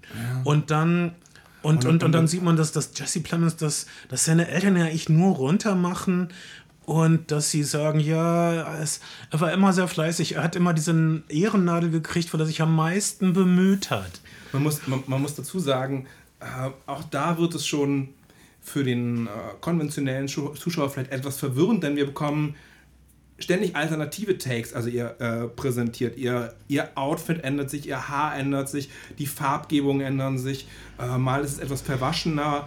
Ähm, die Eltern sind mal jünger, mal älter, mal, mal, mal studiert sie, dann wiederum ist sie eine Bedienung in irgendeinem Lokal, trägt auch immer, sie bekommt auch immer andere Namen. Unter, die, unter den Namen, die sie jeweils hat, wird sie dann angerufen auf ihrem iPhone von einer seltsamen Männerstimme. Ähm, Auf also- einmal ist, ist, also die, es- ist, ist, ist die Erzählung, wie sie sich kennengelernt haben, eine romantische Komödie von Robert Zemeckis, Mhm. direkt mit Credit, das Gedicht, was er für das schönste, zum schönsten Gedicht aller Zeiten erklärte, ist auf einmal gar nicht von ihr in dem Film, sondern er entdeckt es in seinem alten Kinderzimmer, in einem Buch wieder.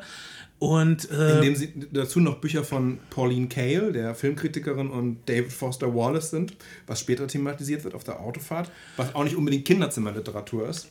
Immer wieder taucht auf als ähm, Referenz das Musical Oklahoma, was ja die Anfangssequenz aus Watchmen war. Ich finde es interessant, dass es das Oklahoma jetzt wieder auftaucht, in dieser Zeit, wo Amerika so belagert ist von sich selbst. Oklahoma ist so das weißeste, positivste, optimistischste Musical überhaupt und es ist das weißgewaschenste. Es geht um eine, der, um eine Sache, die äh, idealisiert wurde in zig Western und hier aber natürlich wieder mal eine sehr brutale Landnahme war. Der Oklahoma Land Rush, wo Leute einfach losrasten und, und sich irgendein Stück Land grapschten und dann Flagge drauf hissten und das war dann ihr Land, so wurde Oklahoma gewonnen. Und ähm, wenn man das Musical Oklahoma sieht, ist das alles ganz toll, aber Jesse Plemons reminisziert darüber, dass äh, er die äh, Kinder, die äh, in dem Musical Oklahoma singen, was regelmäßig an seiner Highschool wohl gesungen wird, dann später wieder sieht, wenn sie Kassierer bei Walmart sind. Ja. Und, und, und dann denkt er an diese positive Verheißung ihrer Musical-Aufführung und wie das jetzt und im Kontrast steht zu ihrem furchtbaren Leben in der konsumistisch-kapitalistischen Realität des gegenwärtigen Amerika. Und wie auch die Verheißung einer romantischen Komödie, in dem Fall von Robert Zemeckis, äh, im starken Kontrast stehen zu dem, zu dem was, was Partnerschaft selbst in seiner imaginierten Fassung bedeutet oder in ihrer imaginierten Fassung bedeutet. Jedenfalls kommen sie dann irgendwann zurück. Äh, und es passiert genau das, was bei dir passiert. Na, nach allerhand, okay, es sind so viele Verfremdungen in diesem Film, dass man, das ist, ist irgendwie klar, es, es ist kein linearer, realistischer Film. Es ist äh, das Werk einer oder mehrerer Imaginationen. Mhm. Hier wird versucht, irgendwas zusammenzusetzen. Sie das erreichen also die Highschool, um, um man, könnte auch, man könnte auch sagen, ähm, wenn ihr die Straße heruntergeht, dann ist das in der Gegenwart und dann könnt ihr euch dabei an etwas Trauriges erinnern und gleichzeitig die Einkäufe für morgen planen. Ähnlich, ähnlich ist es in dem Film. Zukunft, Gegenwart und Vergangenheit bilden ein seltsames, seltsames Amalgam der Gleichzeitigkeit, der Nacheinander, des Nacheinander, Miteinander und es, und, es, und es ist nicht klar, was innen und was außen ist. Äh, Charlie Kaufman ist auch großer Anhänger des, des äh, Psychologen oder Psychoanalytikers äh, äh Carl Jung, der gesagt hat, das Haus, das ist, das ist in, in, dem Film auch etwas naheliegend vielleicht gedacht, dann ist, äh, ist, ein, ist ein Bild, ist in der Kunst immer ein Bildnis für das menschliche Selbst. Das ist vielleicht ein bisschen, bisschen zu naheliegend für den und zu leicht für den Film gedacht. Wenn ich mir eine Bedeutung hätte aussuchen können, dann hätte ich das auch genommen. es kommt jedenfalls, es läuft alles hinaus auf die Highschool. Also nachdem sie, sie ihre Milkshakes, die man, äh, obwohl es draußen 20 Grad unter Null ist, mhm. besteht auf Milkshakes. Und ja, der Milkshake-Laden ist auf. Äh, äh, in so einer David Lynchesken Atmosphäre werden die Milchshakes also gekauft und auch da wieder Verachtung und Mean Girls und die Dinge, die in der Highschool schon furchtbar waren, werden später furchtbar bleiben. Das ist, da, da, da kommt dann vielleicht auch wieder das David Foster Wallace Buch durch, ein, ein Mann, der in, in früher Zeit Verletzungen durch Frauen, durch die in dem Fall drei Milchshake-Verkäuferinnen erfahren hat und sie nie wirklich überwunden hat. Äh, das war mir zum Beispiel gar nicht so klar, dass das von David Foster Wallace. Ich habe äh, Infinite Jest nicht durchgelesen, das muss ich sagen. Das war mir echt zu dick. Und außerdem waren da mir zu viele Tennisreferenzen in dem Buch. Er war wirklich großer Tennisfan. Ich da war ich eine, raus. war eine sehr gute, sehr gute Wimbledon-Geschichte von David Foster Wallace gelesen. Ich habe nicht so viel von David Foster Wallace gelesen. Also ich glaube, dass er sich in Tennis auskennt, aber damit kann er nicht mein Herz erreichen. Ähm, es läuft also alles noch auf diese Highschool. Äh, dort kulminiert das alles. Dort äh, tanzen geisterhafte Echos von Tänzern aus den Oklahoma Schulaufführungen mhm. durch die Gänge. Und auf einmal wird der Frau klar, dass sie die praktisch eine Nebenfigur der Imagination dieses äh, von jemand anderem ist. Sie ist also eine Nebenfigur, die keine sein möchte. Also was sie eigentlich beenden möchte, ist eine Projektion zu sein. Was sie beenden möchte, ist nicht diese Beziehung zu diesem Typen, der sie zwingt, seine Eltern zu treffen, sondern sie möchte einfach nicht mehr in diesen Gang sein. Sie möchte nicht mehr das Produkt einer äh, beschränkten Vorstellungskraft sein. Äh, und dann lernen wir im Grunde, dass der ganze Film der Versuch dieses alten Hausmeisters, äh, der äh, das Gefühl hat, dass sein Leben irgendwie gescheitert ist, dass er nie wirklich die äh, Liebe gefunden hat, nach der er sich gesehnt hat, dass er im Grunde von seinen Eltern verachtet wurde, dass er den einfachen, schlecht bezahlten, aber warmen und sicheren Hausmeisterjob festgehalten hat, ohne je was anderes zu versuchen. Mhm äh, dass der ganze Film der Versuch dieser Gestalt war, klarzukommen mit ihrem Leben, ihr eigenes Leben auf die Reihe zu kriegen und daran scheitert. Und, das. und, und der, da führt der Film uns vor, wie unser eigenes Bewusstsein funktioniert. Dieser Film versucht etwas sehr Großes, vielleicht schafft er es nicht. Er versucht wirklich zu zeigen, aus welchen komischen Splittern wir zusammengesetzt sind. Ja, er stellt, er stellt auch oft die Frage danach, ähm, was ist originär, was ist originell, was ist aus der, aus der Kunst übernommen. Und ähm, der Film macht unfassbar viele Angebote. Es gibt äh, zum Beispiel eine, eine Autofahrszene, in der David, äh, in der, in der, äh, die, die, in der die Darstellerin die Review von Pauline Kael zu A Woman Under the Influence von John Casavetes zitiert. Ist das nicht irre? Was, was äh, ziemlich abgefahren ist. Auch, und wenn man dann noch weiß, dass, dass Pauline Kael mh, kein Fable für schwache Männer gehabt hat, sondern, sondern starke Männer bevorzugt hat, starke Männertypen. Das und das ich gar nicht. Charlie Kaufman ist in ihren Filmreviews durchaus, durchaus eine Tendenz auf jeden Fall, wenn es um Männerfiguren auf dem, auf dem, auf dem, Mhm. also sie hat, äh, äh, beziehungsweise es wird auch in dieser Review für Woman Under the Influence deutlich. Pauline Kehl übrigens, kleiner Exkurs, wichtige Gestalt. Äh, Quentin Tarantino sagt, das wäre, außer Filmen wäre das die eine Sache, die ihn am meisten äh, inspiriert hat, sind, waren aus Pauline Kehls äh, Besprechungen. Er hätte versucht, Filme zu machen, die Pauline Kehl als vital empfindet. Pauline, Pauline Kael Reviews immer streitbar, also wirklich, wirklich, äh, aber in jedem Fall brillant geschrieben und unterhaltsam und ähm, man muss wirklich, also sie hat viele, sie hat viele Meisterwerke abgetan und sie hat manche, manche Filme zu Meisterwerken hochgeschrieben. Ähm, es gibt eine Sie- sie- paar sie- Jahre alte ganz gute Full- Dokumentation über, Full, ja, Full Metal Jacket zum Beispiel, um was zu illustrieren, fand sie scheiße. Was soll das? All diese Mühe und was kommt raus? und, äh, und ein Film, den sie aber wirklich toll fand, der andere Vietnamkrieg von Brian De Palma, Casualties of War, Verdammte des Krieges, das war für sie so ein Meisterwerk und nur wegen ihrer Besprechung ist der Film überhaupt noch mal ein bisschen im Verleih geblieben, obwohl er ein bisschen gefloppt ist. Das, das nur am Rande, nur, nur, nur so als Beispiel. Ich finde beide Filme super. Pff, man bekommt praktisch alles, was. Pauline Kael über, über Film geschrieben hat und zu Film geschrieben hat in, in äh, Sammelbänden, also englischsprachigen Sammelbänden, Hab ich mir zusammengefasst und In der ähm, Hamburger Leihbücherei. Ich kann, hier Hamburger öffentliche Bücherhallen kann ich nur empfehlen. Ihr habt alle, Vielleicht nicht jetzt gerade, aber ja. vielleicht kann man die sich Aber- schicken lassen oder online. ja, man bekommt, man bekommt, man bekommt Light Trap, Kiss Kiss Bang Bang. Das wurde dann später ein Film sogar. der, der Titel einer ihrer, ihrer Besprechungssammlung. Also unfassbar- Paul, Paul, Pauline Kael fand immer Star Wars scheiße und George Lucas und Steven Spielberg fühlten sich regelrecht verfolgt von ihr. Deshalb heißt der Schurke in ihrem Fantasy-Spektakel, was ich Willow, äh, der Schurke heißt KL. der böse General man, KL. würde, man, man würde sich fast so wünschen, schurkisch, das ist sie. dass Paul, man würde sich fast wünschen, dass Pauline Kael jemals einen, einen Charlie Kaufman-Film hätte besprechen können, so wie Tarantino sich wünscht, dass sie noch Reservoir Dogs oder Pulp Fiction hätte besprechen können. Das wäre bestimmt, das wäre bestimmt interessant geworden. Ähm, auf jeden Fall eine unfassbar einflussreiche Filmkritikerin und, und Figur der Popkultur, die bis heute nachklingt, auch in vielen jüngeren Filmemachern, die sie zum Film, zum Film, zum Filmemachen geführt hat, mit, oder die, der, in der, in der sie Begeisterung für Film mit Reviews ausge, äh, ausgelöst hat. Das ist ja auch ganz cool, wenn eine Review einen Selbstwert hat und unterhaltsam zu lesen ist, ohne dass man den Film sieht oder gesehen haben muss. Ähm, ja, also für, für mich Ich hoffe, ja eine. ich hoffe, das gilt auch für uns zum Beispiel.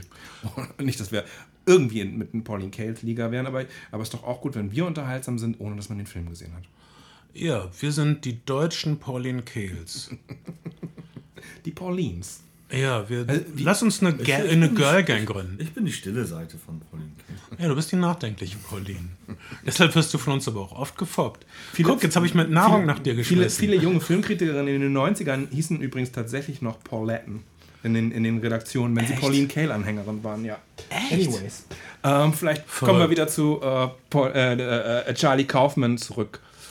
ähm, Das sollte ja unser großer Charlie Kaufman das war's. Also All-Inclusive die Le- Leute, Podcast dachten, werden. Leute dachten dann so, was soll das? Jetzt singt er die Musical-Nummer. Äh, Sehr bewegend. Also wieder Oklahoma. Ähm, der alte Hausmeister Jesse Plemons mit Alt-Make-up steht auf einer Bühne, sieht Gestalten seines Lebens, seine Eltern, ähm, seine Beifahrerin, äh, auch auf alt geschminkt und er singt eine Ballade aus dem Musical Oklahoma. In dem Musical Oklahoma ist es so die traurige Gestalt, die in so einem äh, Räucherturm eine schmutzige, eklige Arbeit machen muss und von einer Frau träumt und davon singt, dass sie eines Tages wird er den Räucherturm verlassen. Wir sehen ihn äh, vor, seinem, vor einer Abstraktion seines Kinderzimmers. Ja, also hier dürfte doch alles klar sein. Wenn also Leute sagen, worum ging es in diesem Film? Ähm, guckt doch einfach mal hin und spielt nicht immer Candy Crush, während ihr Netflix. ihr seid so faul. Ich verachte euch zutiefst. Braucht ihr uns, um das erklärt zu bekommen? so Offensichtlich ja. Dank Gott. Deshalb haben wir einen Job. Trotzdem verachte ich euch. Ja, wo man, also ne, der Film macht halt einfach, oder Charlie Kaufman-Filme generell machen, machen ja noch sehr viel sehr viel mehr Angebote als das, was wir jetzt und sind, haben, sind sehr viel vielschichtiger als das, was wir vielleicht aus dem Film herausgearbeitet haben. Und ich glaube, Charlie Kaufman ist einer der Filmemacher, die explizit auch sagen, dass, dass er es gut und richtig findet, wenn Zuschauer Haltungen und Ideen zu seinen Filmen entwickeln und dass er Angebote machen möchte an Zuschauer. Und, und, äh, und das. Äh, das gelingt dem Film auf jeden Fall. Wollen wir, wollen wir noch über andere Charlie Kaufman-Filme sprechen? Wollen wir ich würde gerne ich, würd gern kurz über, nochmal über Think About Ending Things abschließend sagen, es ist ein sehr trauriger Film. Er ist nicht nur traurig, er das stimmt. ist, es ist so, wenn der Film vorbei ist, ist es, als ob ein Sargdeckel zuklappt. Es ist, ist etwas Endgültiges, Vernichtendes. Charlie Kaufmann-Filme sind generell unglaublich traurig. Das ähm, Charlie Kaufman ist wenn er nicht gerade, wenn er nicht gerade mit Michel Gondry oder, oder, oder Spike Jones, wie sie in seinen frühen Arbeiten, aber insbesondere mit Michel Gondry zusammen das macht. Michel Gondry hat einen sehr romantischen und warmen Blick auf die Welt und Charlie Kaufman hat oft einen sehr sentimental traurigen, na sentimental gar nicht, sehr traurigen und manchmal auch zynischen Blick. Also gerade wenn es um Beziehungen geht, ist seine Perspektive darauf überhaupt, stellt er, man, scheint er manchmal die Frage zu stellen, warum man sich überhaupt, warum muss es dieses lästige Lieben überhaupt geben und was soll das? Es ist wirklich sehr, sehr zynisch und ein bisschen kalt auch in, in, seiner, in seinem Sezieren von Beziehungen. Das ist nicht schön. Ich finde, man kann sich da sehr gut reinfühlen. Es ist halt immer, es ist halt, also am Ende finde ich. Der Typ, der Sex mit Mondschnecken hat. Habe ich ja gar nicht. Oh. Ja, ihr habt sie ja aufgegessen. Die wollte das doch auch. Äh, also am Ende geht es ja wirklich immer nur darum, dass, äh, dass Realität quasi ein, ein, ähm, ein Jongliere mit Gedanken, eine Jongliererei mit Gedanken ist und ähm, deshalb auch immer nur eine Variable sein kann und nichts echtes. Und äh, das finde ich, das ist ja in all seinen Filmen so. Und ich finde das total schlau und gut. Ja, aber es ist halt kein. Das ist nicht traurig. Schlau, es ist schlau, es ist zweifelsohne, es ist zweifelsohne schlau. Es ist manchmal. Er, er, geht sehr, er, er geht sehr offen damit um, dass er ein, ein, ein äh, äh, wie sagt man, vulnerable, vulner, vulner, dass er eine gewisse Vulnerabilität mit sich, mit sich bringt. Also er, seine Filme erzählen auch immer etwas über, über den Typen Charlie Kaufman bis, zu, bis hin zu so einem Film wie Adaptation, den er mit einer, einer Schreibblockade geschrieben hat und in dem er sich quasi zur Hauptfigur schreibt. Alter, wie düster ist Adaptation bitte? Äh, wenn er, ich glaube, so ziemlich einer der ersten Sätze, die fallen in dem Film sind, ich hatte nie in meinem Leben einen originellen Gedanken. Sagt der Typ, der so, wo ziemlich jeder findet, dass er der originellste Drehbuchautor überhaupt ist. Ich finde das überhaupt nicht düster, komischerweise. Okay. Also auf mich haben die Filme eine ganz andere Wirkung. Aber, es ist da, aber da, da ist doch eine Art von Selbsthass? Nein? Ja. Da ist auf jeden Fall eine, eine Art von. Ich finde, es ist einfach äh, eine Art von Erkenntnis, aber nicht Selbsthass. Doch, okay. da ist auf jeden Fall eine, eine Art von Selbstverachtung. Na, nein, ich, ich, ich, ich, ich bin irgendwie in der Mitte von euch beiden. Gott, ist das schön. um. ich, ich, ich sehe voll Bands. Äh, Punkt. Die Wahrheit macht uns frei. Also die, allein die Tatsache, dass er diese Dinge, diese Unschärfe, mhm. dass, dass er diese Untiefen äh, seines eigenen Charakters fest in den Blick nimmt, ist ein optimistischer Vorgang. Total. Und ich bin so froh, dass du manchmal Sachen, die ich sagen möchte, so gut in Worte verpacken kannst. Gerne, Ben. Ähm, in diesem Augenblick würde ich gerne, dass wir kurz innehalten ich liebe euch beide total. Ich liebe, dass wir das machen. Ähm, reden wir mal über seinen anderen Film, den er fertig gekriegt hat. Cynic Douche New York. Äh, der erinnert an äh, eine echte Sache, die passiert ist, das äh, legendäre, teilweise verrufene, zwielichtige, aber imposante, geheimnisvolle Tau-Projekt. Mhm. Als ähm, Cynic durch New York äh, handelt von einer Theateraufführung, die ausartet, die äh, Mach was du hast Nein, nein, ich, ich, wollte, ich wollte, wollte sagen, dass das, dass das auch so. Ähm, er ist auf jeden Fall in, einem, in, einem gut, in einer guten Art und Weise ein Auteur, weil es oft, in, also es gibt sozusagen äh, Dinge, die, die einen großen wiedererkennen, die eine Handschrift, also er bringt eine starke Handschrift mit sich. Und eine davon ist, dass es in seinen Filmen häufiger einfach Filme im Film oder, oder Theateraufführungen gibt. Und wenn man die Dialoglastigkeit seiner, seiner Filme sich anschaut, ähm, die auch ganz pittoreske filmische Sequenzen haben, dann, dann ist Theater oft auch was, woran man denken würde, was, das, was ein Medium dafür wäre auf eine Art und Weise. Und tatsächlich ist seine erste Regiearbeit ja auch ein, äh, ein, ein Theaterstück gewesen, was er back-to-back -back mit einer Cohen-Brüder-Inszenierung äh, gemacht hat. Und irgendwie hat man das Gefühl, dass es, das wäre auch ein, ein Format, in dem er sehr gut aufgehoben wäre. Weil, mhm. weil seine Filme eben oft sehr viel, sehr viel Text und, äh, und, und Dialog und Gedanken mit sich bringen. Ich war ein Fan von Synecdoche New York. Äh, also ich äh, immer, wenn Charlie Kaufmann-Film rauskam und ich habe ihn gesehen, ähm, auch wenn er nur noch Drehbuch geschrieben hat, dachte ich immer, ich habe noch nie sowas gesehen. Ähm, äh, als Al Gores Lieblingsfilm rauskam, das war so der Durchbruch für ihn, Being John Malkovich. Alter, du gehst durch eine Tür in den Kopf von jemandem und bist dann jemand. Mhm. Hier ist ein Stockwerk, was, was, wo, wo, wo, wo, wo, wo die Flurdecke nur einen Meter hoch ist. Wie seltsam, wie schön. Ähm, Man muss auch sagen, weil ich da in dem Film habe ich immer gedacht, ob äh, ob John Malkovich das irgendwie an, anmaßen und beleidigend fand, dass er so einen kleinen Stockwerk Hat ja mitgemacht! ja, ähm, Charlie Kaufman ist auf jeden Fall eine, eine, Figur, die, die dann, die, die mit ihrer Obskurität oder, oder ihrem Anderssein Erfolg gehabt hat, nachdem er sehr lange, lange rumprobiert hat. Er wäre gerne Staffwriter bei den Simpsons geworden, hat äh, einige Folgen für eine Sitcom mit Dana Carvey geschrieben. Er hat sich bei Seinfeld beworben, ist abgelehnt worden, hat angefangen bei National Lampoon, hat dann äh, für Disney zwei, zwei Sitcoms entwickelt. Eine davon äh, hieß Depressed Roomies und sollte, sollte, sollte das sagt doch alles. Sollte, sollte eine, äh, eine Parodie auf die Sitcom sein, bei der zwei Männer zusammenziehen müssen und in dem Fall sollten es eben zwei schwer Depressive sein.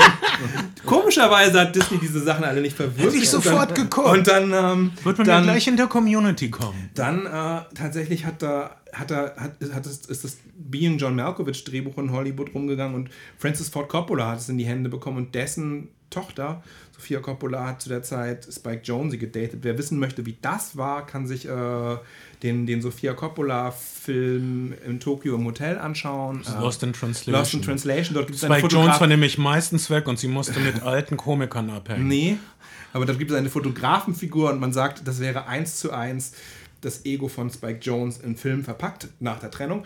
Aber äh, genug Gossip. Anyways, äh, Francis Ford Coppola hat es dann an Spike Jones weitergegeben. Äh, und, und der, der hat einen Klassiker gemacht. draus gemacht. Der ist zu der, zu der, Zeit noch Musikvideoregisseur gewesen. Damals konnte man Musikvideoregisseur sein und der heiße und Scheiß. Geld verdienen. G Geld verdienen, der heiße Scheiß, weil MTV eine große Sache war. Und äh, die ersten beiden Arbeiten von, äh, die, also die, die, äh, die ersten Verfilmungen äh, äh, äh, Being John Malkovich und Human Nature sind äh, von zwei Musikvideoregisseuren, nämlich Spike Jones und Michel Gondry, gemacht worden. Wie heißt denn Human Nature nochmal auf Deutsch? Ähm, auch auch da geht es wieder um existenzielle Fragen der menschlichen Existenz. Es geht um eine Frau mit starkem Haarwuchs, die äh, so stark ist, dass sie beschließt, allein im Wald, Wald, zu leben und dann aber doch für eine Sache zurückkommt und sich enthaaren lässt, um dann am Ende mit einem nackten Mann im Wald zu enden weil es mit der Zivilisation nicht so richtig geklappt hat. Uh, Human Nature, weiß ich nicht, wie der auf Deutsch heißt. Den habe ich nämlich nicht gesehen. Aber ich habe dann Eternal Sunshine of the Spotless Mind gesehen, mhm. der, was eigentlich eine Art Science Fiction ist. Äh, eine, eine romantischer, natürlich wieder tieftrauriger Science-Fiction-Film, mhm, wo man sich schmerzhafte Erinnerungen äh, entfernen lassen kann. Der einzige Film, für den, für den es jemals einen Bidding War gegeben hat um ein Charlie Kaufman-Drehbuch. Alle anderen Filme waren eher so, hm, Charlie Kaufman, das ist ja seltsam, aber da war er halt heiß nach Being John Malkovich und alle wollten es. Mhm. Ja, war kein großer Erfolg, aber war ein künstlerischer Erfolg mal wieder für Äh, Jim, es war da einer von vier, fünf Jim Carrey-Filmen, die nicht Jim Carrey, Kate Winslet spielen das Paar, genau. komödiantisch sind und die einfach toll sind. Also das und die Truman Show. Ich glaube, dafür wird man sich an Jim Carrey erinnern. Äh, das ist zur gleichen Zeit ungefähr erschienen, fällt mir jetzt auf wie Memento. Und man muss sagen, äh, hier ist noch ein Regisseur, der sich für Erinnern und, und, äh, und Zeitreise auf eine Art und Weise und Erinnerung und, und, und Gegenwart interessiert. Und man muss sagen, wenn man jetzt äh, Tenet vergleicht mit I Think About Ending Things, um, I, think of I Think of Ending Things, Think About Ending Things ist einfach besser. ist der bessere Film. Charlie Kaufman Also- ist einfach profunder als Charlie Kaufman hat was zu sagen, da wo da wo Alter, Tenet. Ich, Christopher Nolan einfach ich bin nicht wütend auf Tenet, aber ich bin. Hätte man nicht. Sein Bruder hätte mitschreiben sollen, meine Meinung. Tja, wenn man darüber redet, dann kommt man nie zum Schluss. Man hat das Gefühl, man fängt immer wieder am Anfang an. Also Insofern hat er triumphiert. ja, Aus dem Grab heraus. Ähm, äh, der reden, ist tot? Ich denke darüber nach, Tenet im Kino zu sehen. Verdammt, wir sind in einer Zeitschleife. ähm, Synek durch New durch, wie spricht man das aus? Dutsch klingt falsch. Dutsche? Der Dutsche? Der hat nichts zu tun. Also ein, ein Synthetische Dusche New York. War also der erste und einzige andere Film als Regisseur von Charlie Kaufman. Eine Geschichte eines obsessiven Theaterregisseurs, der die Wirklichkeit eins zu eins darstellen will in einem extensiven Theaterstück, was immer größer wird. Am Ende hat er ganz New York nachgebaut mit Luftschiffen in einer riesigen Halle und alle Menschen in New York sind, werden durch Schauspieler dargestellt, die echte Leben führen, aber nach Drehbuch was er äh, immer schreibt, das Stück wird nie fertig, die Halle wird nie fertig, er wird alt und stirbt. Wieder ein super lustiger Nachmittag mit Charlie Kaufmann. und Ich glaube, äh, das letzte Wort des Films ist Die. ja, warum auch nicht? Ähm, äh, ich fand den Film so großartig. Hat, äh, ich, ich fühle Dinge, wenn ich das sehe. Das es zeigt, wie unmöglich Kunst ist und was für ein verrücktes, nobles Unterfangen Kunst ist, äh, wie sehr es alle mitnimmt, die damit zu tun haben. Und äh, ich war gewappnet dann, als ich gehört habe von dem Tau-Projekt. Ich würde gerne kurz über das Tau-Projekt äh, Ah, ja, reden, die- was so völlig unglaublich ist und, und, und was so ähnlich wie Synek durch. New York ist. Ja, aber auch ganz anders. Äh, sondern äh, das Tau-Projekt, falls ihr nicht davon gehört habt, ist, äh, hatte diesen Februar in zwei Teilen von dreien schon mal auf der Berlinale Premiere. In, ja. es wird noch viel mehr Filme geben. Also äh, für ganz viel Geld, äh, also über Jahre hinweg wurden in Berlin Schauspieler gecastet für ein spezielles Projekt. Sie sollten leben in Character, also in ihrer Rolle über Wochen, Monate, Tage in einer Stadt, die im weitesten Sinne organisiert war wie eine stalinistische Stadt in den 50ern. Äh, man sollte Tag und Nacht in der Rolle sein und dann jederzeit irgendwas drehen. Äh, mehrere Filmteams laufen auf dem Gelände rum, Filmleute. Zwei von den Filmen hatten Premiere, sind nicht so, hatten nicht besonders gute Besprechungen. Ich habe sie nicht gesehen. Doch? hatten sie? Ja, teilweise gab es euphorische Besprechungen für das, was Oh. passiert ist. Dann ähm, gab es einige, die das nicht toll fanden.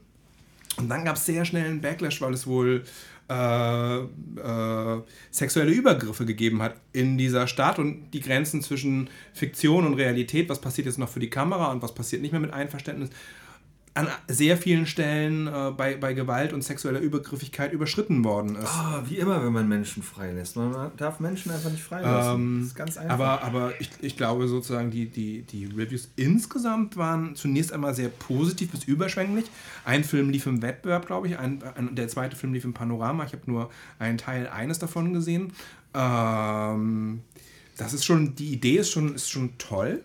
Das ist dann also praktisch so, dass äh, du, du bist so ein Darsteller, du hast irgendwann in Berlin, weil du keinen Job sonst hast, einen Vertrag unterschrieben, äh, lebst dann wochenlang in dieser Stadt in deiner komischen, original-stalinistischen Pyjama-Kleidung und morgens um fünf bullert es an der Tür, das ist ein Filmteam, die drehen irgendwas mit dir und setzen dich in ein Verhörzimmer, sagen wir mal, und übergießen dich mit einem Wassereimer. Und äh, du musst aber immer in der Rolle sein und äh, stundenlang. Und äh, das ist äh, tatsächlich etwas übergriffig, das ist sehr extrem. Für mich wäre das nichts. Ich meine, monatelang in einem Ort ohne WLAN, glaube ich, keine Ahnung, wer braucht sowas? Ähm, aber ich, ich würde gerne mal einen Taufilm sehen, aber das ist genauso irre wie Synecdoche durch New York und es gibt es Es tatsächlich. ist die, es ist die Arthouse-Version von Big Brother. Ist das eigentlich, äh, wo, Big ist, wo ist eigentlich der Drehort? In der von- Ukraine. Na, natürlich ist es in der Ukraine. Ganz kurz vor Borat Country. Ja, und wahrscheinlich bezahlbar. Ähm, Also, Charlie, Charlie Kaufmann. ähm, äh, also für, für mich war das äh, bisher die. äh, Ich, ich habe es auf, auf keinem super großen äh, Bildschirm zu Hause gesehen, aber für mich war Think About Ending Things die interessanteste, anregendste Filmerfahrung in diesem Jahr. Ähm, sowohl von der Erzählung her und der Art, wie erzählt wird, aber auch die filmische Mittel, die äh, F- äh, Verfremdung, die seltsamen Winkel, äh, die, die, an, die scheinbar Dinge äh, enthüllen. Mit jeder Enthüllung wird ein neues Rätsel aufgemacht. Äh, also ein Türchen wird geöffnet, zehn Türchen werden verschlossen. Äh, wow. Ähm, mich, also mich, äh, naja, ich bin auch, ich, ich, Dafür- ich bin, auch nicht mehr Anfang 20, also ein Ja, Typ, der äh, über sich seltsam erinnert und dann über das Erinnern nachdenkt, das, äh, Ich glaube, dafür, dafür ist. Also, Charlie Kaufmann hat ja gesagt, er hat diesen Roman deshalb auch ausgewählt, weil er sehr wenige Drehorte hatte und sehr, sehr ökonomisch umzusetzen gewesen ist und wirklich niemand mehr irgendwas mit ihm machen wollte, das ein Budget hat. Das stimmt jetzt nicht. Jetzt dreht HBO gerade IQ 83 über ein Virus, das dumm macht. Ähm, eine Miniserie. Das wird auch sehr interessant bestimmt. das ist das beste Konzept, jetzt schon, jetzt schon. Ähm, und da, da ist Netflix dann, da sind so, Netflix möchte sich bestimmt wahnsinnig gerne mit dem Namen Charlie Kaufman und den, und den Kritikerlorbeeren schmücken und denen ist es erstmal egal, ob der Film, ob der Film finanziell erfolgreich ist. Den Film hätte es vielleicht nicht gegeben, wenn er, wenn er in Arthouse-Kinos hätte starten müssen, auch vor Covid nicht, sondern den Film gibt es halt, weil es Netflix gibt und weil Netflix gerne prätentiöse Namen äh, sich auf die Fahne schreiben möchte und, und auch die Aufmerksamkeit und, und gerne äh, natürlich auch noch Preise gewinnen mag. Und es dann ist erst und bei Netflix dann erstmal das Geld eine untergeordnete Rolle spielt, wobei das Budget, ich kenne es jetzt nicht, äh, für den Film einigermaßen, einigermaßen überschaubar gewesen sein dürfte. Ja, es ist eine kleine Billigproduktion mit einem riesigen Universum im Herzen. Das ist ähm, meine Schlussfolgerung. Und aber wie gesagt, wenn ihr, wenn das jetzt erstmal nichts für euch ist, wartet ein paar Jahrzehnte. Dieser Film wird euch einholen. ich glaube, ich glaube, der Film macht so viele Angebote und so schöne und hat so schöne Ideen. Jetzt sage ich schöne Ideen, obwohl es nicht, sich alles nicht so schön anfühlt teilweise, dass, dass das Lohnen äh, dass, das, dass das Schauen belohnt wird am Ende des Tages, auch wenn ihr, wenn ihr es nicht gewohnt seid. Ihr müsst einfach eine Bereitschaft mitbringen, euch auf den Film einzulassen. Was meinst du, Ben? Ich sagte es ja bereits, ich, ich bin großer Fan.